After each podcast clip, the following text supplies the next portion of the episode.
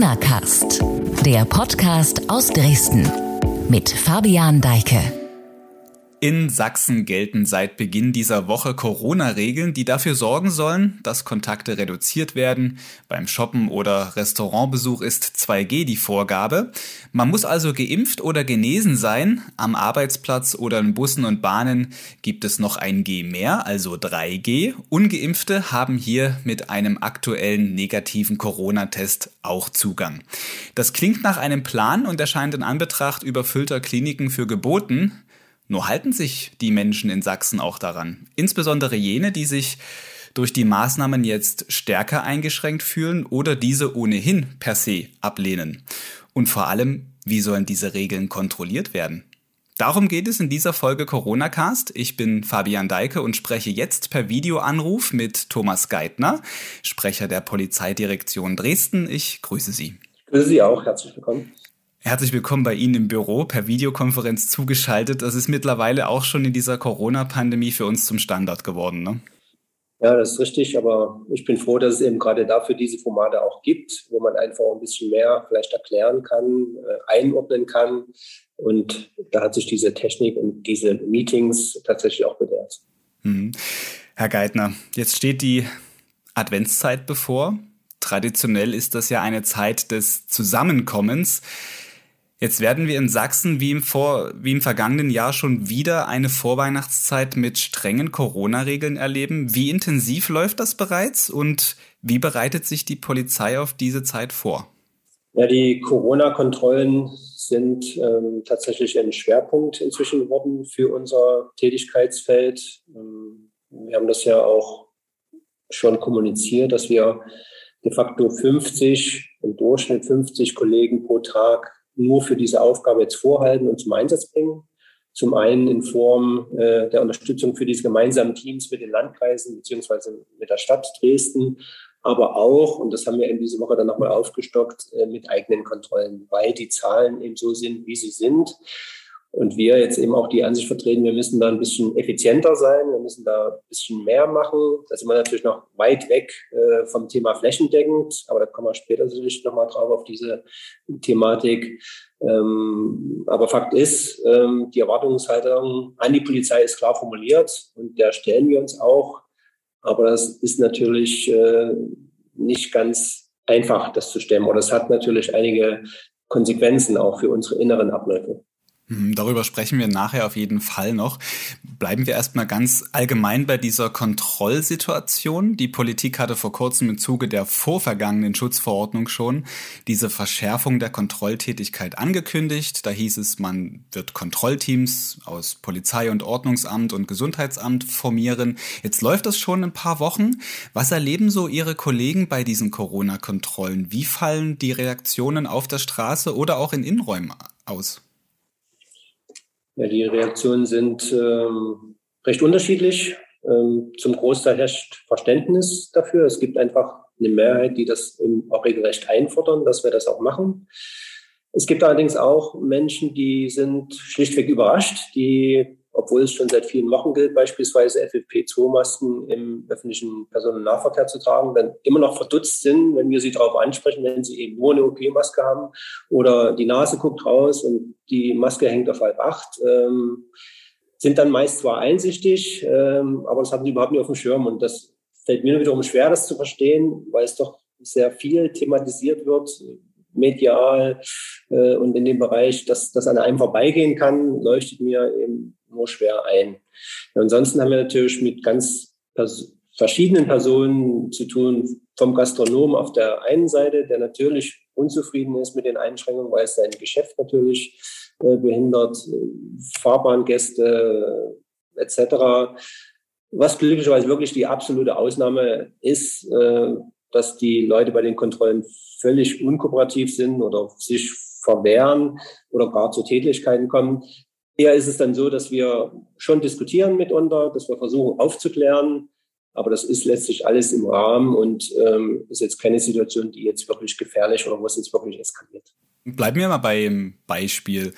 Also herrscht da jetzt eher so Augenmaß und gibt es da mal eine Verwarnung oder einen freundlichen Hinweis oder führt dann ein Verstoß, wie zum Beispiel, ich habe jetzt die Maske unter der Nase oder eine falsche auf, dann direkt zu einem Bußgeld?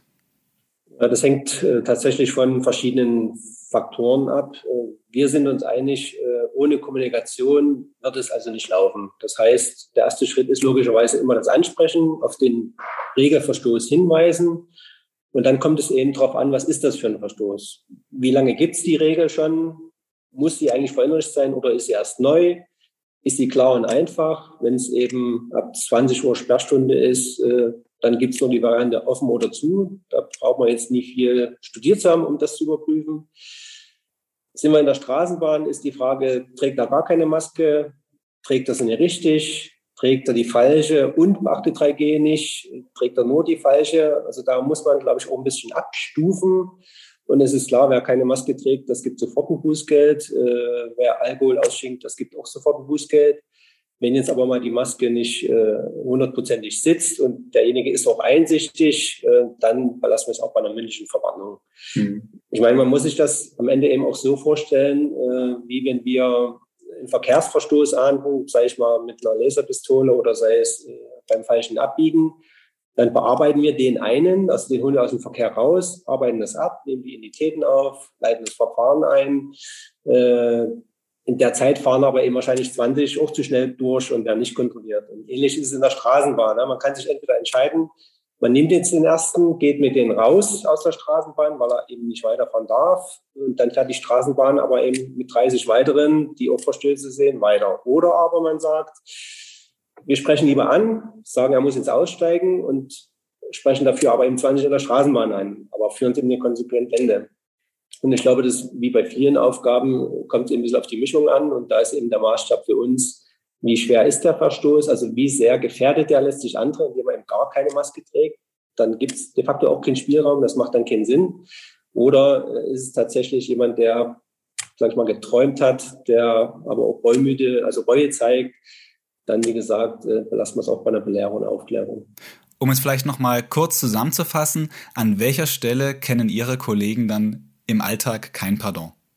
Naja, wir kontrollieren uns, wenn wir allein kontrollieren, also ohne die äh, Kollegen von den Landkreisen oder von den Städten, kontrollieren wir uns auf die vermeintlich einfachen Regeln, wie eben zum Beispiel FFP2-Maske und 3G in Bus und Bahn, wie eben Ausgangsbeschränkungen ab 22 Uhr in Hotspot-Gebieten. Und natürlich das ganz große Thema für uns sind Versammlungen und Ansammlungen. Da sind wir federführend. Das ist im öffentlichen Raum. Und dann geht es ja auch um Größenordnung von Personen. Ähm, das ist genau unser Thema. Wo wir tatsächlich eben kein Pardon kennen, ist, wenn wir dann selber angegriffen werden bei den Kontrollen. Das ist klar. Und natürlich, je höher das Infektionsrisiko ist, sprich überhaupt keine Maske, da gibt es kein Pardon. Und natürlich bei Gastronomie, wo eben das Infektionsrisiko letztlich auch größer ist, wenn man dort die Regeln nicht einhält, weil sich dann im Innenraum einfach mehr Leute treffen und die Infektionsketten andere sind. Auch dort, ähm, gibt es nur wenig Spielraum, dann Auge zuzudrücken. Mhm. So in Summe jetzt in den letzten Wochen, wie viele Strafanzeigen oder Bußgelder haben Sie oder in Amtshilfe fürs Ordnungsamt schon in Ihrem Bereich, also für Dresden und die Landkreise Meißen und Sächsische Schweiz, Osterzgebirge verhängt? Also wir haben äh, als Bestandteil dieser gemeinsamen Teams, äh, wie Sie schon gerade gesagt haben, äh, insgesamt reichlich 260 Kontrollorte besucht, also Einzelhandel, Geschäfte, Gastronomie, äh, Straßenbahn, Bus. Und dort sind am Ende, als, als Fazit muss man sagen, dass sich tatsächlich die meisten an diese Regeln halten, Hygienekonzepte haben, die auch mhm. umsetzen. Ich glaube, sehr deutlich sieht man das auch bei uns in der Innenstadt, in großen Zentren. Da steht eigentlich immer jemand, entweder sogar ein Sicherheitsdienst oder ein eigener Mitarbeiter davor, der diese 2G-Regel auch wirklich umsetzt. Deswegen haben wir am Ende gar nicht so gravierende Zahlen. Also wir haben richtige Bußgeldanzeigen, knapp 30. Dazu kommen nochmal 15 bis 20 Verwarngelder und dann ist ein Großteil, gerade im ÖPNV, eben mit milden Verwarnungen, da sind wir so im Bereich von 250 vielleicht reichlich. Mhm. Was man ja durchaus bei aller Kontrolltätigkeit jetzt auch ein bisschen als positives Fazit sehen könnte, oder? Ja, äh, wobei ich denke, es gibt da wirklich deutliche Unterschiede. Ich fahre täglich selber auch mit der Bahn hin und zurück auf Arbeit und dort finde ich schon, dass der prozentuale Anteil, einfach, dass man die falsche Maske trägt, äh, schon sehr hoch ist. Also da würde ich schon zeitweise von einem Drittel sprechen. Ich meine, jetzt in dieser Woche scheint mir das ein bisschen korrigiert worden zu sein, möglicherweise eben auch aufgrund der Ankündigung, dass das mehr kontrolliert wird. Wo es aber, wie gesagt, eben sehr gut funktioniert, ist der Einzelhandel. Also da, äh, gerade mhm. hier, wie gesagt, in der Stadt, äh, sind die auch alle hinterher und äh, ich glaube, da zieht doch jeder mit. Und jetzt konkret vielleicht mal auf die Situation Bus und Bahn. Sie sagten gerade, privat fahren Sie auch mit der Bahn, jetzt sind Sie Polizist. Ich meine, jetzt ist nicht jeder ein Polizist, vielleicht eine Privatperson, die spricht in der Bahn jemanden an auf vielleicht eine falsch getragene Maske oder eine gar nicht getragene Maske. Würden Sie sowas empfehlen oder ist, ist es vielleicht dann doch besser, nicht anzusprechen? Wie wägt man sowas vielleicht auch als Privatperson ab? Einen Notruf wählen wegen einer falsch getragenen Maske kann ich ja auch schlecht. Ja, genau, das ist äh, tatsächlich ein Punkt, den Sie da ansprechen. Ähm, also ich habe großen Respekt äh, vor Menschen, die das machen. Ähm, ich bewundere das auch. Es ist aber tatsächlich in diesen Zeiten nicht absehbar, wie das ausgeht. Das kann sein, dass derjenige das einfach nur ignoriert, der da angesprochen wird. Es kann zu einer Diskussion führen, es kann sich am Ende aber immer hochschaukeln und am schlimmsten Fall tatsächlich auch in einer Tätigkeit enden. Und da denke ich, sagen wir das, was wir eigentlich schon immer sagen, das ist jetzt nicht Aufgabe der Menschen, das zu machen. Das ist gut gemeint, keine Frage. Aber Fakt ist, wenn es eskaliert, steht kein Polizist daneben. Wir fahren im Regelfall nicht mit in der Bahn.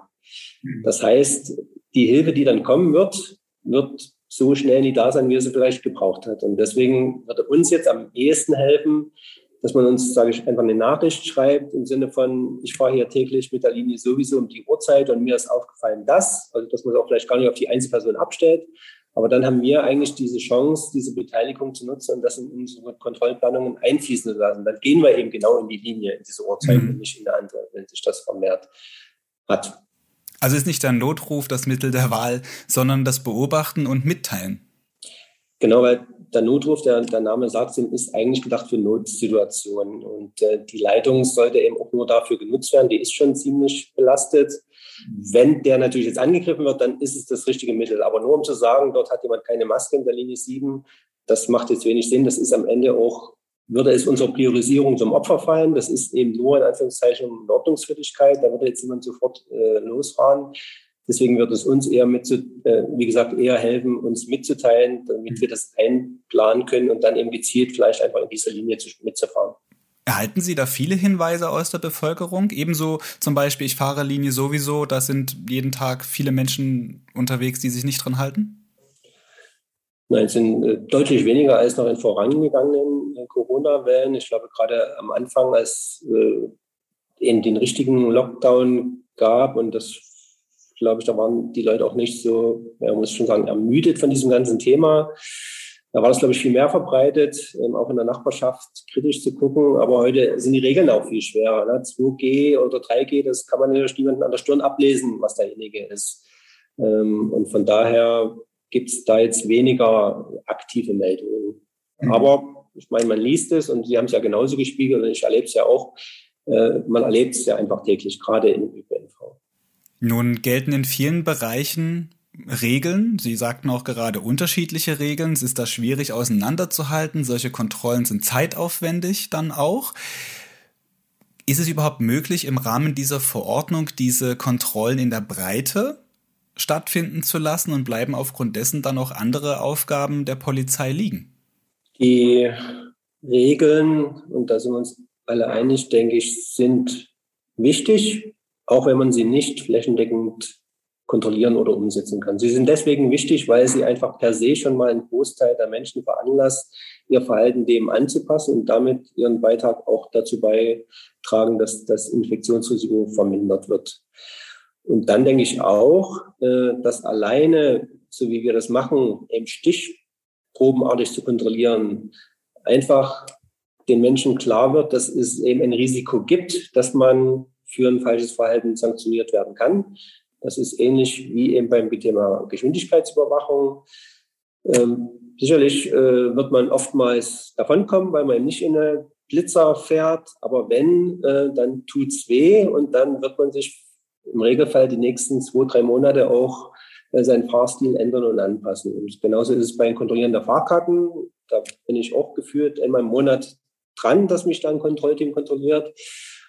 Und ich glaube, da hat man schon ein schlechtes Gewissen und, und hat, glaube ich, auch ein bisschen Angst, dann tatsächlich äh, in die Bahn zu gehen und das so durchzuziehen. Von daher denke ich, wenn sich das rumspricht, dass wir nicht immer und überall, aber dass wir eben bei vielen Themen präsent sind und dass es eigentlich auch nicht vorhersehbar ist, wann und wo man in diese Kontrolle gerät, dass das zu einer Verhaltensänderung führen kann.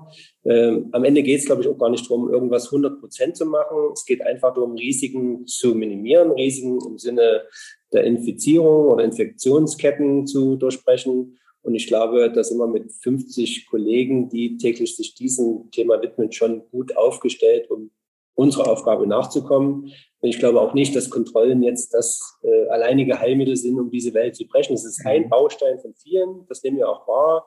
Aber das jetzt alles festzumachen, nur an den Kontrollen, das halte ich dann wirklich auch für mhm. Das ist ein Baustein, das sagten Sie ja schon.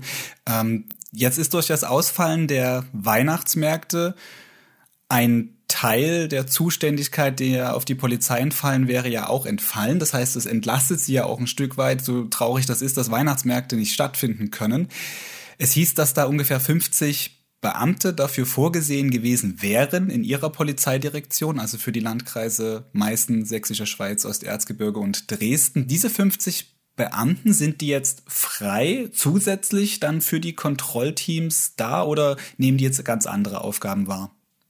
Diese 50 Beamten äh, oder die 50 Einsatzkräfte sind ausschließlich für das Corona-Kontrollen äh, da und dafür zuständig. Zwei Drittel davon ungefähr werden in diesen gemeinsamen Teams aufgehen mit Landratsämtern und Stadt und ungefähr ein Drittel machen quasi eigene Polizei-Zweierteams oder Zweierstreifen, äh, um quasi diese Präsenz oder diese Effektivität zu hören, damit man an gleichen, zur gleichen Zeit an mehreren Orten einfach auftaucht. Die 50 speisen sich jetzt aber jetzt nicht nur aus dem Weihnachtsmarkt. Also der Weihnachtsmarkt sind eher dann dieses Drittel, was jetzt noch on top dazugekommen ist. Ähm, so viel haben wir es uns nicht zum Einsatz beim Weihnachtsmarkt. Aber wir wollen in diesen verschärften Rechnungen und diesen Erwartungen auch an den Rechtsstaat, das umzusetzen, in Rechnung tragen und haben eben diese Woche deswegen nochmal diese eigenen Teams auf die Beine gestellt und die sind quasi zu 100 Prozent aus den frei gewordenen Ressourcen aus der Abstand der Weihnachtsmärkte entsprungen. Nun ist natürlich der Raum relativ groß, die drei Landkreise beziehungsweise die zwei Landkreise und die Stadt Dresden. Wo sind die Schwerpunkte für Kontrollen? Wo setzen Sie Ihre Schwerpunkte? Ja, ich habe es, glaube ich, vorhin schon mal ein bisschen angedeutet. Ähm, die Schwerpunkte der gemeinsamen Kontrollen ähm, setzen insbesondere die Landratsämter beziehungsweise Stadt. Um es vielleicht mal ein Beispiel zu machen, äh, an der sächsischen Schweiz Osterzgebirge die haben zum Beispiel ein sehr gutes System gemacht, so eine Art Ampelsystem, äh, dass sie also sagen, zum einen teilen sie ihre Fläche in, sage ich mal, zehn Gebiete ein, damit man also auch ein bisschen eine ordentliche Verteilung gewährleisten hat. Und dann haben sie so eine Art Ampelsystem, wo sie schon mal kontrolliert waren, war alles okay, grüne Ampel, hatten sie ein Hygienekonzept, aber es gibt ein paar Mängel, es ist eine gelbe Ampel und war jemand, der völlig uneinsichtig war, wo grobe Fehler waren, äh, wer vielleicht schon mit so einem 3G lustig gemeinten Schildern getrunken, gesund und irgendwas äh, hausieren geht, wo es noch Hinweise gibt, der kriegt die rote Ampel.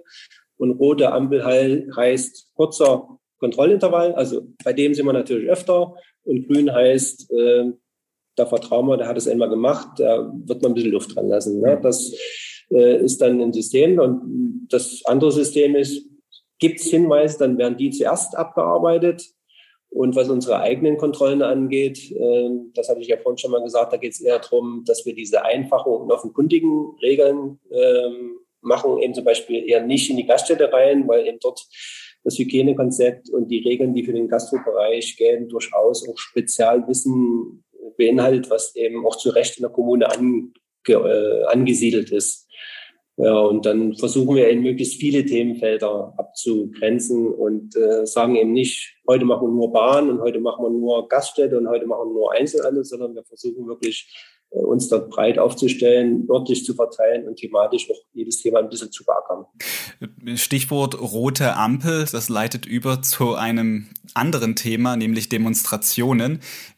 dort findet man ja vornehmlich dann auch Menschen vor, die gegen die Corona-Maßnahmen ähm, sich ja äußern, die dagegen sind, die wie jetzt zum Beispiel am vergangenen Montag in Dresden mit einem Autokorso das auch auf die Straße äh, tragen, dass sie da ein Problem damit haben, dass eben jetzt verschärfte Regeln gelten. Es gab auch in anderen Städten in Sachsen einige unangemeldete Demos von Gegner der Corona-Maßnahmen. Da tanzten dann Menschen auf den Straßen und machten Infektionsketten-Polonaise.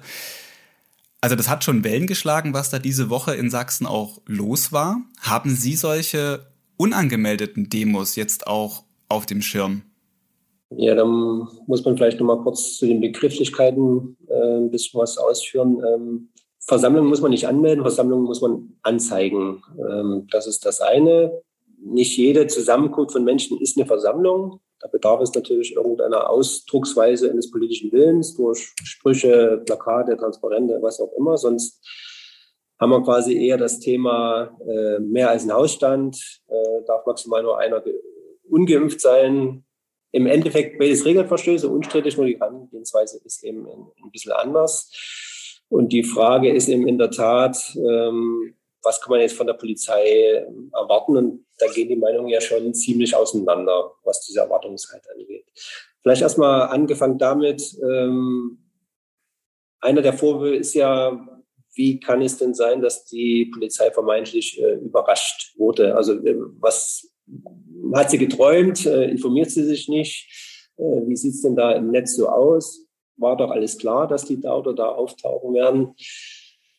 Richtig ist oder was man wissen muss, natürlich, wir können uns wie die anderen auch nur öffentlicher Quellen bedienen. Wir sind eben auch kein Geheimdienst, wir sind die Polizei.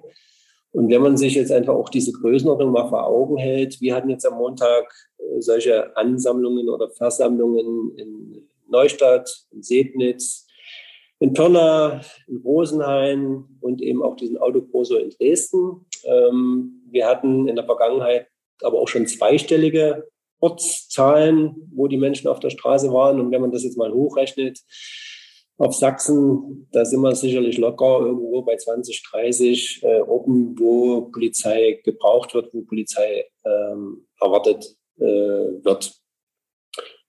Und jetzt ähm, muss man sich die Frage stellen, ähm, wie wollen wir damit umgehen? Wir haben einen gewissen Ressourcenanteil, Polizeibeamte, Einsatzkräfte in die Zahl X. Und jetzt kann man entweder sagen, okay, wir definieren für uns jetzt einen Hotspot, äh, ein, zwei Städte, die sind uns wichtig, dort wollen wir gewinnen, dort wollen wir quasi auch konsequent äh, die Regeln durchsetzen. Hat aber zur Folge, dass wir, wenn wir die dort zusammenziehen, woanders Lücken lassen werden und dann eben Situationen auch entstehen werden, wie sie wir hatten, dass eben zehn Beamte stehen und gegenüber sind es 200, 300 Menschen, die auf der Straße sind. Da kann man jetzt vor Ort im Sinne von aktivem Handeln nicht viel machen. Und jetzt kommt die zweite Geschichte, die man vielleicht eben auch mal sich klar machen muss. Äh, die Erwartung ist, dass wir den Rechtsstaat durchsetzen. Aber was heißt den Rechtsstaat durchsetzen? Den Rechtsstaat durchsetzen heißt, dass man natürlich erwarten kann, wenn man gegen Regeln verstößt, dass das Sanktionen haben muss. Aber die Sanktionen sind eben nicht nur vor Ort vor der Straße. Die Sanktion ist eben auch, dass man im Nachgang äh, durch ein Bußgeld beispielsweise für sein, für sein Handeln zur Rechenschaft gezogen wird. Und dafür reicht es mitunter auch, äh, wenn wir eben nur zu zehn sind beispielsweise, dann zu videografieren und dann im Rahmen von Ermittlungen im Nachgang dafür zu sorgen, ähm, dass da jeder zur Verantwortung gezogen wird. Das ist ein Riesenaufwand. Ähm, sieht man aber natürlich nicht an dem Tag und auf der Straße. Und deswegen denke ich, dass da die, äh, die Mittel, die wir als Polizei haben, eben weit mehr sind und vielleicht auch effektiver sind, so ein Bußgeld am Ende zu ermitteln, als wenn wir die jetzt einfach von dem Markt vertreiben würden. Vielleicht auch eine Eskalation auf der Straße provozieren.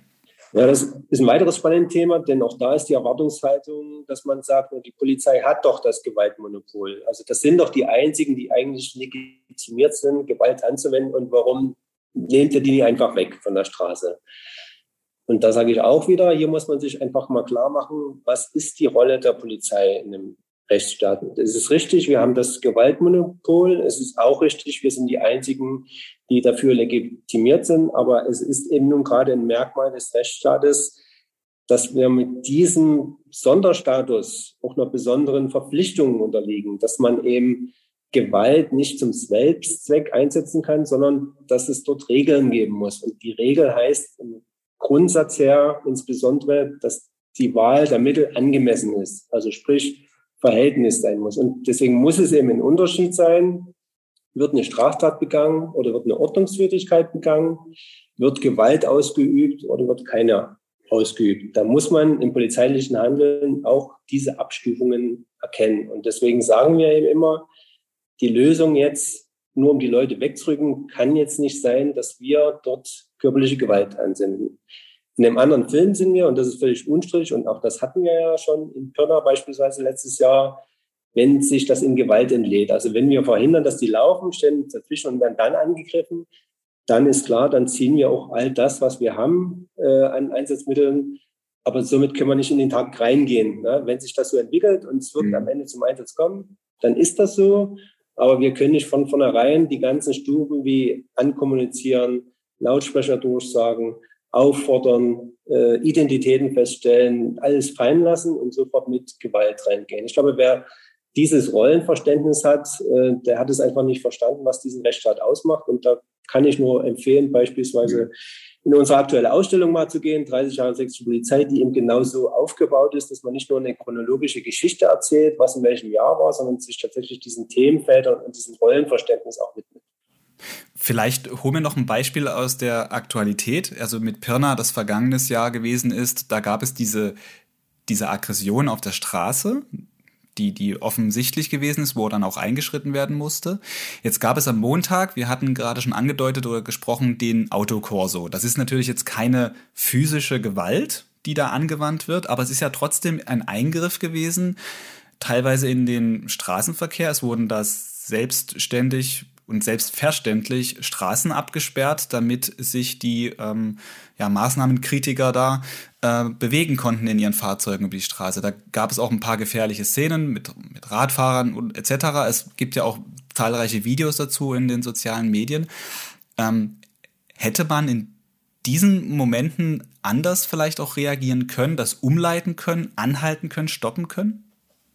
Äh, Fakt ist, es geht natürlich nicht. Also es kann nicht sein, dass Versammlungsteilnehmer hier hoheitliche Aufgaben wahrnehmen, den Verkehr anhalten, andere Verkehrsteilnehmer nötigen und letztlich eben auch andere Verkehrsteilnehmer gefährden. Völlig äh, unstrittig. Jetzt ist der Autokurser allerdings eben im Unterschied zu normalen, in Anführungszeichen, Versammlungen, wo sich eben Personen normal äh, auf der Straße laufen, bewegen, tatsächlich eine andere Situation.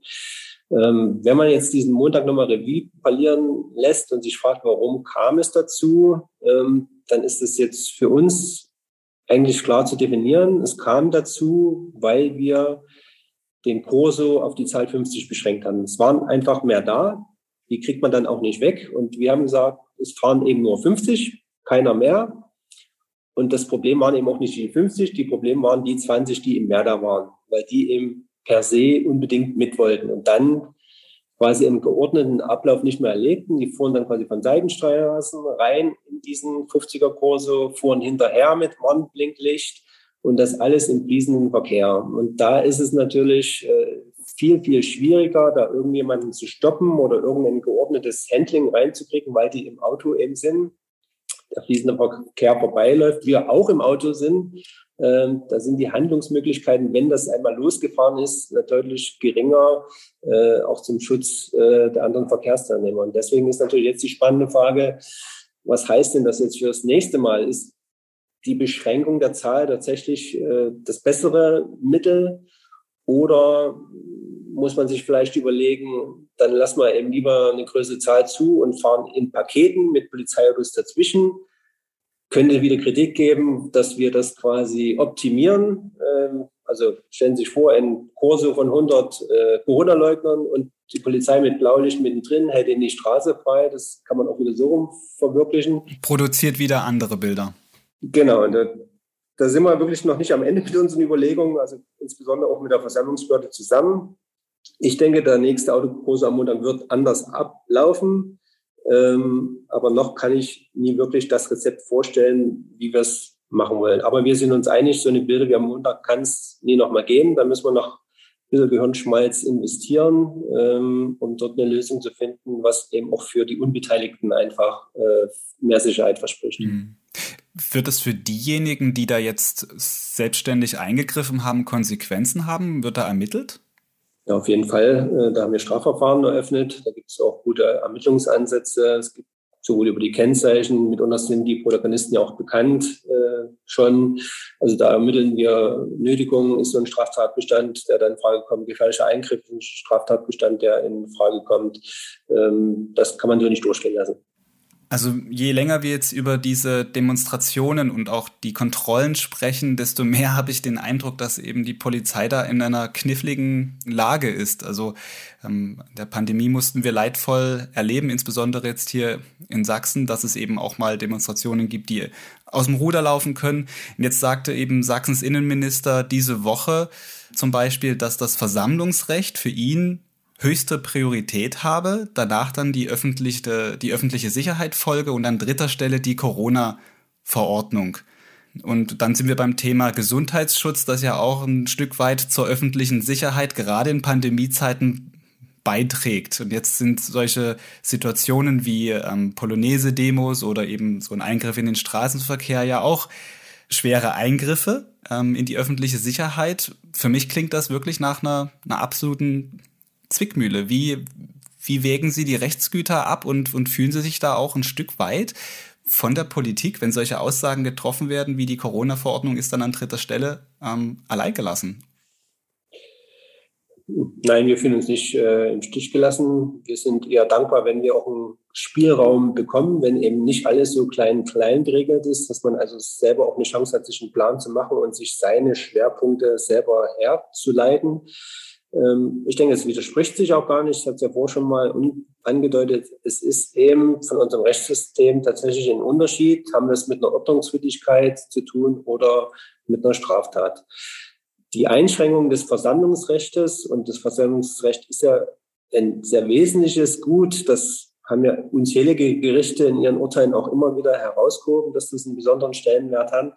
Das wird ja nur eingeschränkt im Moment aufgrund des Themas Infektionsschutz. Das ist ja wirklich der einzige äh, Anlass, warum man eben jetzt diese Begrenzung hat auf Ortsfest und eben maximal ähm, neun Teilnehmer. Gleichwohl, in dem Rahmen kann man seine Meinung sagen. In dem Rahmen kann man sich auch Versammlung und damit denke ich, ist auch diesem Grundrecht auch Genüge getan. Es ist also kein komplettes Versammlungsverbot, was wir ja auch schon mal hatten. Und das ist ein, ein deutlicher Unterschied.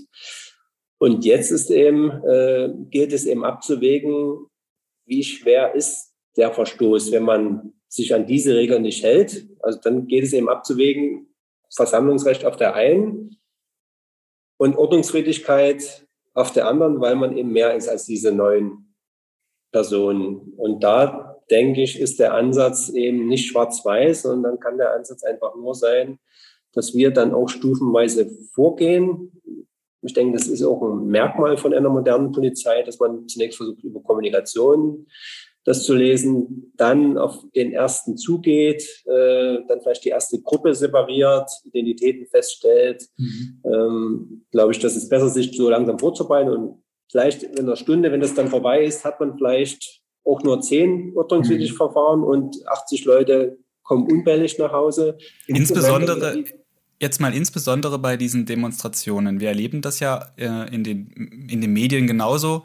Ähm, diese in Teilen, ja, ich möchte sagen, Kommunikationsresistenz.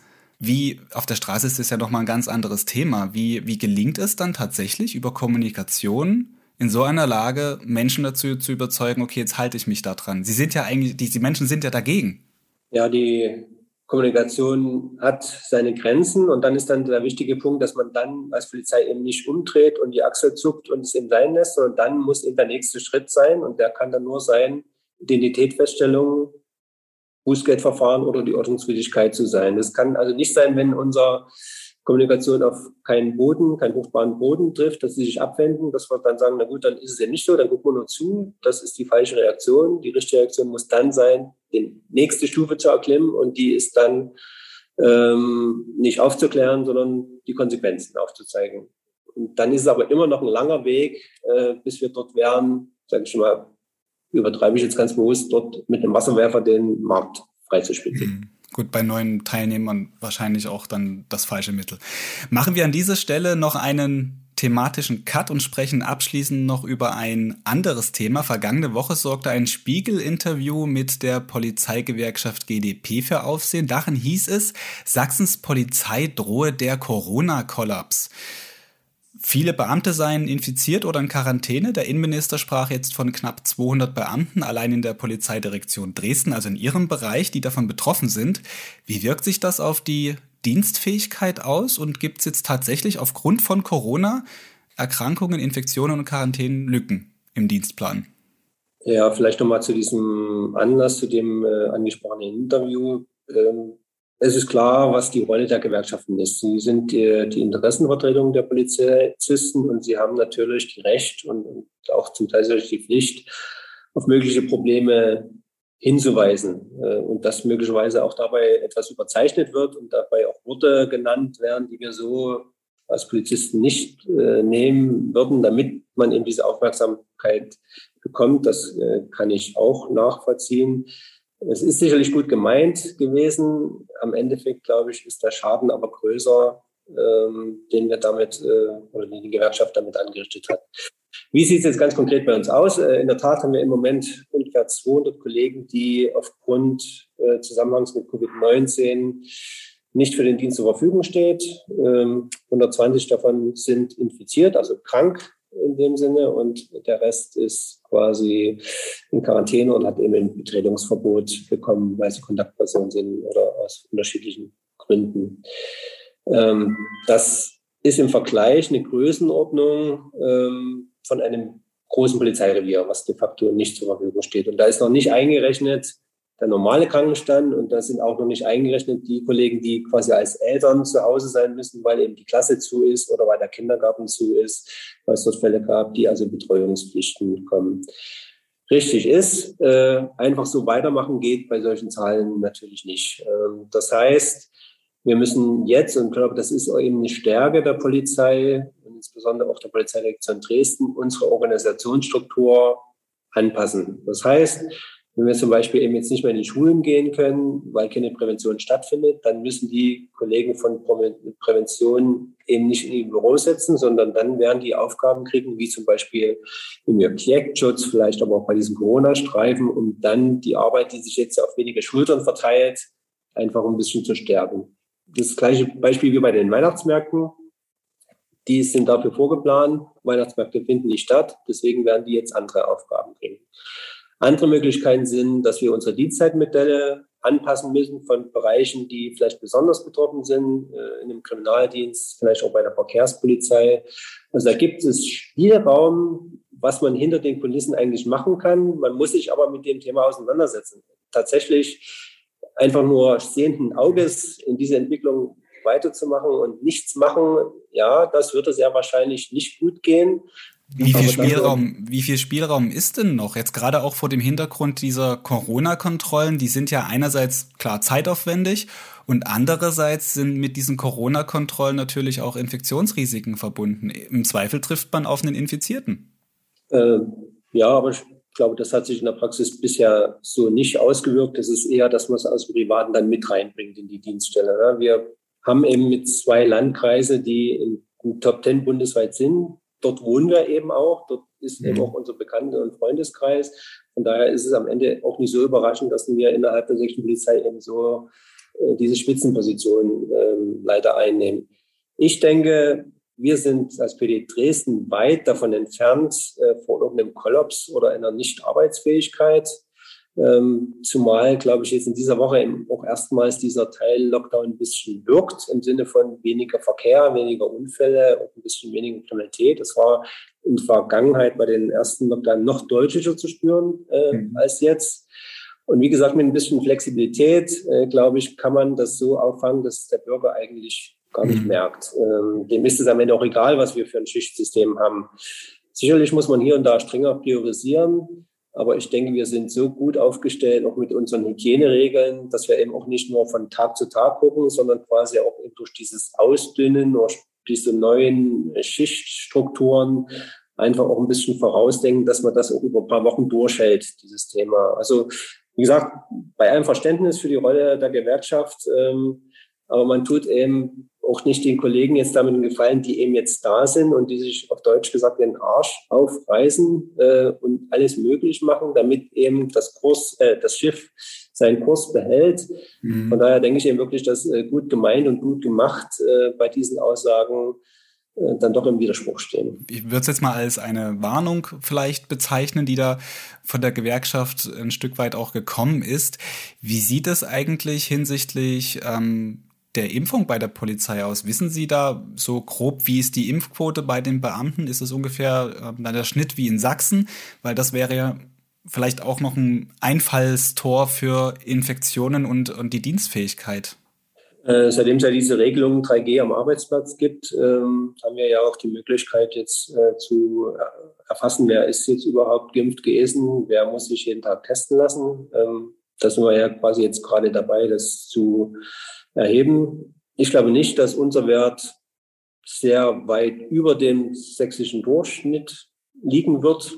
Kann ich mir zumindest jetzt so nie vorstellen, dass es so ist. Das heißt, da gibt es natürlich deutlich noch Luft nach oben. Und natürlich wünschten wir uns, dass es vielleicht ähnlich wie bei den Ärzten eben eine viel, viel höhere Impfquote gibt.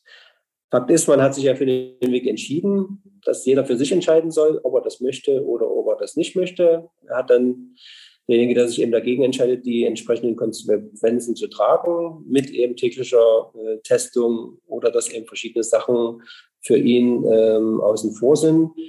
Aber ich sehe es eben auch nicht nur als, als Aufgabe des Staates. Deswegen finde ich auch diese Impfkampagne äh, verantwortlich zu machen für die Impfquote als zu kurz gedacht. Äh, ich denke, da kann jeder auch bei sich anfangen. Jeder, glaube ich, hat in seinem Freundeskreis, Familienkreis, Kollegenkreis, Bekanntenkreis, welche, die sich nicht impfen lassen, aus welchen Gründen auch immer.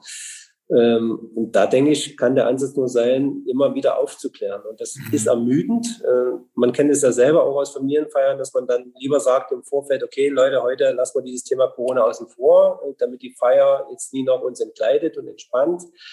Ähm, aber mit einem Plakat oder mit einem Appell von abstrakten Personen, seien es Politiker, äh, wird man diese Aufklärung nie erreichen. Das ist ein täglicher, harte Arbeit, aber da müssen wir als Gesellschaft alle das mitmachen. Das mhm. kann man jetzt, ich fände es unfair, das wirklich jetzt abzuschieben. Ja, die Impfkampagne war zu spät, äh, sie war zu schlecht, die Anreize sind zu gering.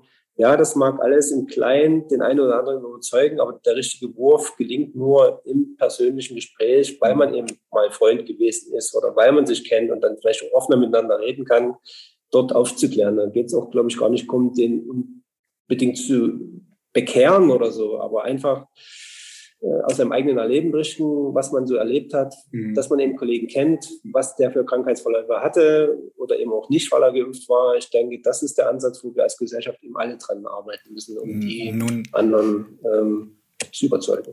Nun verbindet man ja mit dem Polizisten auch immer eine gewisse Vorbildfunktion und Vorbildwirkung. Sehen Sie das vielleicht auch für Polizeibeamte, dass sie vielleicht beim Thema Impfung auch als Vorbild fungieren könnten?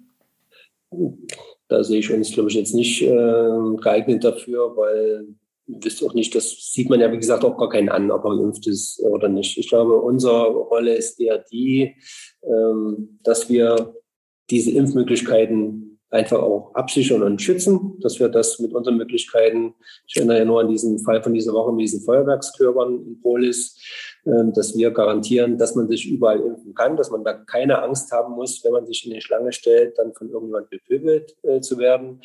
Ich denke, dass wir wichtig sind, und gerade in dieser Krise einfach auch diese Sicherheit und Souveränität auszustrahlen, dass es sich an der Grundversorgung beim Thema Sicherheit nichts ändert, dass auf uns Verlass ist aber ich sehe uns jetzt nicht als Aushängeschild für eine Impfkampagne.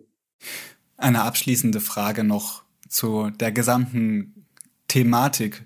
Wenn Sie sich jetzt hinstellen könnten und sagen könnten, ich wünsche mir etwas, damit die Polizeiarbeit in dieser Corona-Zeit leichter wird. Was, würde, was ist Ihr Appell vielleicht an die Menschen?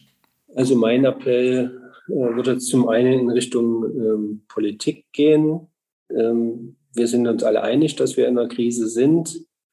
Und meine Erfahrung ist, und so ist es bei der Polizei, wenn wir unter Druck stehen oder wenn wir eine Krise haben, dann schließen sich unsere Reihen, dann stehen wir zusammen, ähm, dann spielen viele Sachen, über die man sich sonst im Kopf heiß redet, keine Rolle mehr.